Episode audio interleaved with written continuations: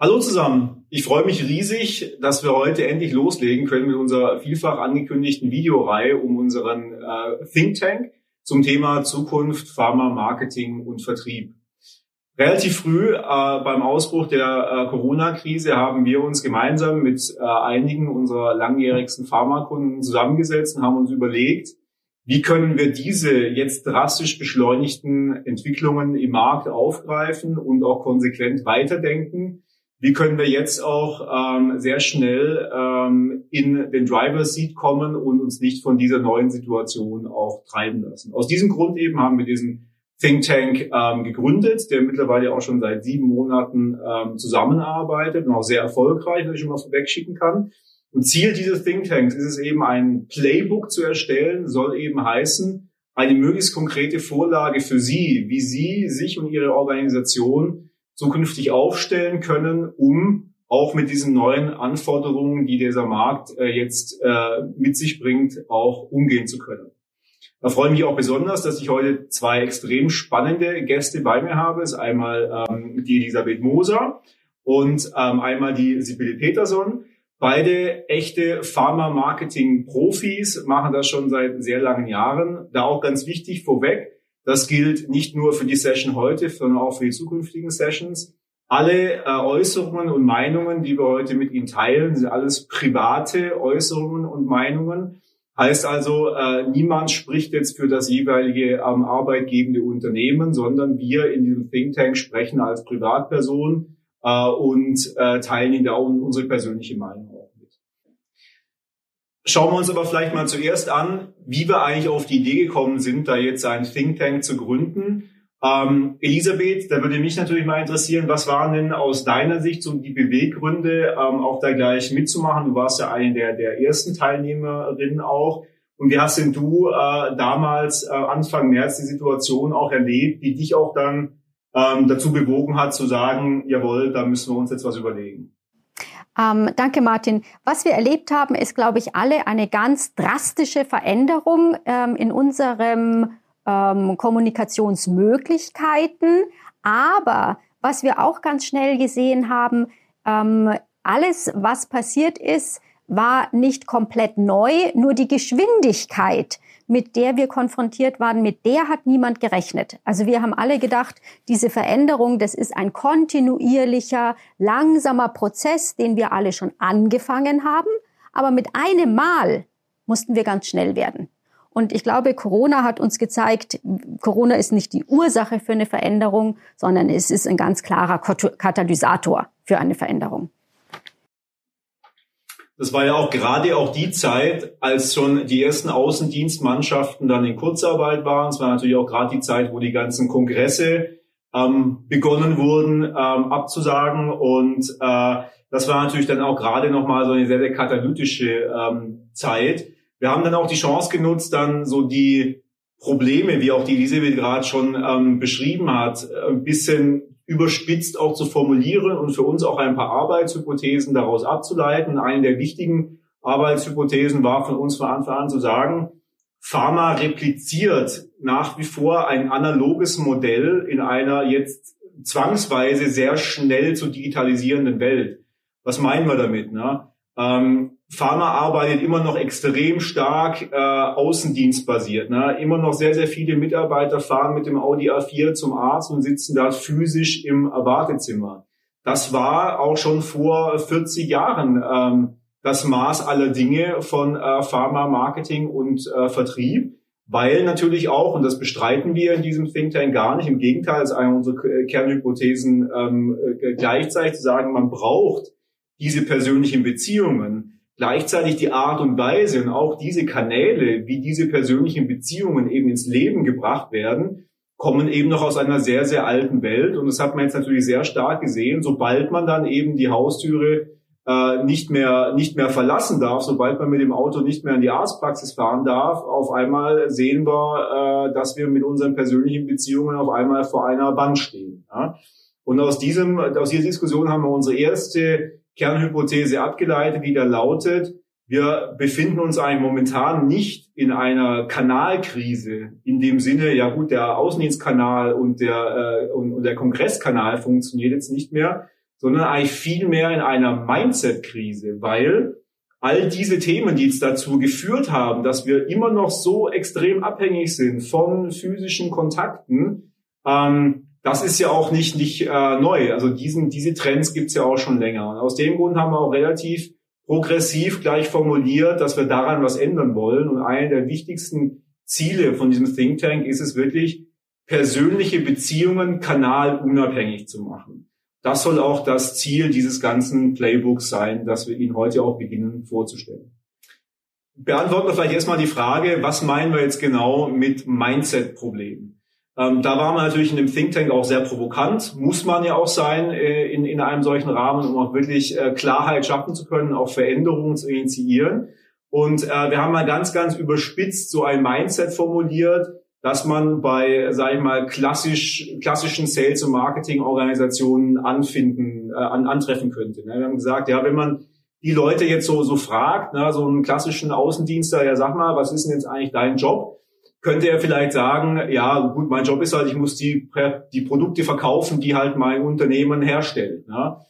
Wenn man sich natürlich dann fragt, mit einem solchen Mindset, was prägt dann nachher auch die Kultur intern, da geht es natürlich sehr, sehr viel auch um Aktivität. Ne? Also machen wir genug Calls äh, und so weiter. Woran messen wir den Erfolg? Ja, logischerweise am, am Umsatz, ne? aber auch ganz stark natürlich am Marketing ROI. Wie viel kriege ich für meine Marketing-Dollars nachher, nachher zurück? Ne? Das heißt, ein, ein, ein, ein, ein sehr, eine sehr ökonomische Sichtweise und auch eine sehr funktionale Sichtweise. Und was uns eben an, an, an diesem, wir mal, zugegebenerweise überspitzten Mindset eben auch gestört hat, war, es ist natürlich sehr, sehr einschränkend. Ne? Das fühlt sich wahrscheinlich auch nicht gut an, wenn mich ein Arzt fragen würde, ja, sag mal, was machst du eigentlich da? Und ich sage dann, ja, gut, ich, ich, ich verkaufe dir halt Sachen. Das fühlt sich wahrscheinlich nicht gut an und es ist auch, glaube ich, nicht äh, auf der Höhe ähm, der, der Zeit. Ne? Also ganz viele Leute, die heute ja ähm, sich äh, ähm, ähm, äh, Arbeitgeber auch aussuchen können, denen ist ja auch wichtig zu verstehen, was tun sie eigentlich und zu welchem größeren Gut tragen sie eben auch bei. Und vor dieser sagen wir, überspitzten Ist-Situation haben wir uns entschlossen, Moment, wir müssen uns erstmal eine komplett neue Mission geben für Pharma Marketing und Sales, um dieses Mindset auch wirklich aufzubrechen. Und da haben wir im Think Tank eine ganze Weile disku äh, ähm, diskutiert und auf einmal kam wie aus der Pistole geschossen von der Elisabeth eben dieser neue Satz, der für uns auch wirklich ganz viele Augen geöffnet hat äh, zu unserer zu unserer neuen ähm, Mission. Elisabeth, wenn du den vielleicht gerade nochmal in deinen eigenen äh, Worten, in deiner eigenen Stimme zusammenfassen könntest. Sehr gerne. Ich erinnere mich gut an die Diskussion, die wir hatten und interessant war, die Gruppe selbst ist ja sehr ähm, heterogen, also angefangen von Kollegen und Kolleginnen ähm, auch aus ähm, Hilfsmitteln etc. Aber wir alle hatten hm, wir sprechen immer ähm, zusätzlich von dem, was du gesagt hast, vom Fokus.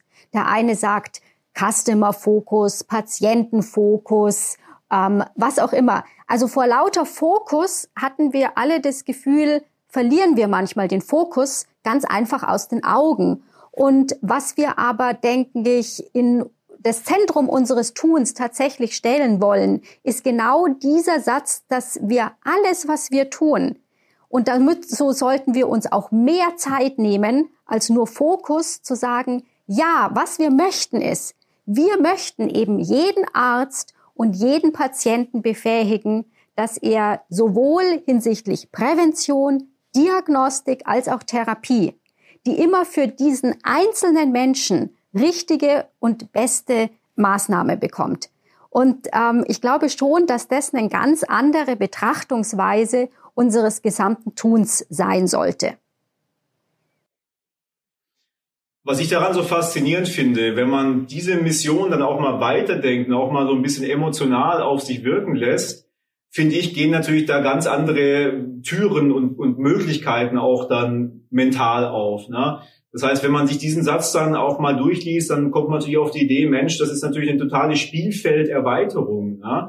Äh, da geht es auch vielleicht gar nicht nur darum, jetzt mein Tun nur in ROI zu messen, sondern es geht ja auch dann sehr stark darum, dass wir auch wirklich messen, welchen Impact haben wir denn eigentlich auf die Ärzte und ihre Patienten wiederum. Wie können wir denn wirklich messen, ob wir die denn auch in ihrem Tun, in ihren Bedürfnissen erfolgreicher gemacht haben? Das hat natürlich nachher auch eine riesige Auswirkung auf die Sachen, die auch die interne Kultur prägen, ja, weil dann stellt man sich vielleicht viel mehr so äh, äh, Fragestellungen, wie können wir denn bei jeder Interaktion tatsächlich wertvoll sein für Ärzte und für, für äh, Patienten? Ja? Wie können wir die denn auch empowern und enablen und vielleicht auch miteinander vernetzen? Und dadurch entsteht natürlich dann auch auf der Ergebnisseite ein ganz anderes Bild. Ne? Es geht nicht nur darum, effizienter zu werden, sondern es gibt durchaus auch Möglichkeiten, über dieses klassische Buzzword Beyond the Pill deutlich mehr Nutzen an äh, Arzt und auch an den Patienten zu bringen. Vor dieser Arbeitshypothese sind wir dann reingestiegen und gesagt, okay, die Mission, die passt für uns jetzt und jetzt geht es eben auch darum, wie können wir diese Mission jetzt äh, mit Leben füllen. Und dazu haben wir uns im nächsten Schritt auch mal überlegt, welche Prinzipien, also welche Grundwerte brauchen wir denn für alle Dinge, die wir weiterhin dann definieren, um ähm, auch erfolgreich zu sein, entsprechend dieser Mission. Diese vier Prinzipien, die wir definiert haben, die können Sie durchaus auch als Kette äh, verstehen. Das heißt, die bauen aufeinander auf und ergänzen sich auch äh, gegenseitig. Und ähm, fangen wir mit dem ersten Prinzip an. Das heißt, die Beziehung zu jedem unserer Kunden ist unser höchstes Gut. Elisabeth, was genau meinen wir damit? Ich denke, das schließt sehr schön an an unser Mission Statement. Da hatten wir ja auch gesagt, was wir ins Zentrum stellen, ist wirklich jede einzelne Person, die einzelne Person des Patienten, die einzelne Person des behandelnden Arztes oder der behandelnden Ärztin. Und hier ist eine persönliche Beziehung zwischen dem pharmazeutischen Unternehmen und natürlich dem Arzt von ganz besonderer Bedeutung. Denn nur dann kann ich mit ausreichendem Vertrauen, mit ausreichendem Wissen ähm, das Produkt des Herstellers auch anwenden, sei es eben ein präventives, diagnostisches oder therapeutisches. Und diese Beziehung bedeutet, dass in jedem Kontaktpunkt auch die Individualität des Arztes hier Berücksichtigung findet. Super. Ähm, Gehen wir aufs zweite Prinzip. Sibylle, ähm, wir sagen, wir unterstützen jeden Kunden persönlich und individuell dabei, seine Ziele zu erreichen. Was steckt da für dich drin? Ja, also jeder Kunde, jede Kundin hat ja ein anderes Umfeld, soziales Umfeld, anderes Patientenkollektiv, andere Behandlungssituationen. Und wir können vor allem Mehrwert schaffen, wenn wir auf die individuelle Ebene gehen, also auf jeden einzelnen Kunden und Kundin eingehen.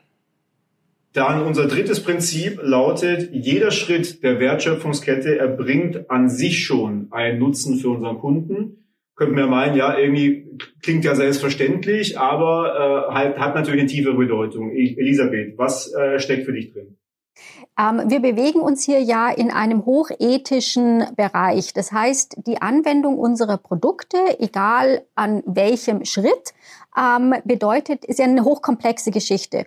Und worin wir unsere Kunden unterstützen sollten und müssen, eben auf dieser ein, äh, grundlegend individuellen Beziehung, ist alles, was drumherum ist. Also quasi von dem A, ja, von der Auswahl des Produktes, der Abrechnung, der ähm, Aufklärung über die Punkte wie Dokumentation, Compliance etc. bis dann eben zum Schluss zur Verabreichung. Ja, ähm, dieser ganze Weg, den wollen wir und sollten wir individuell begleiten.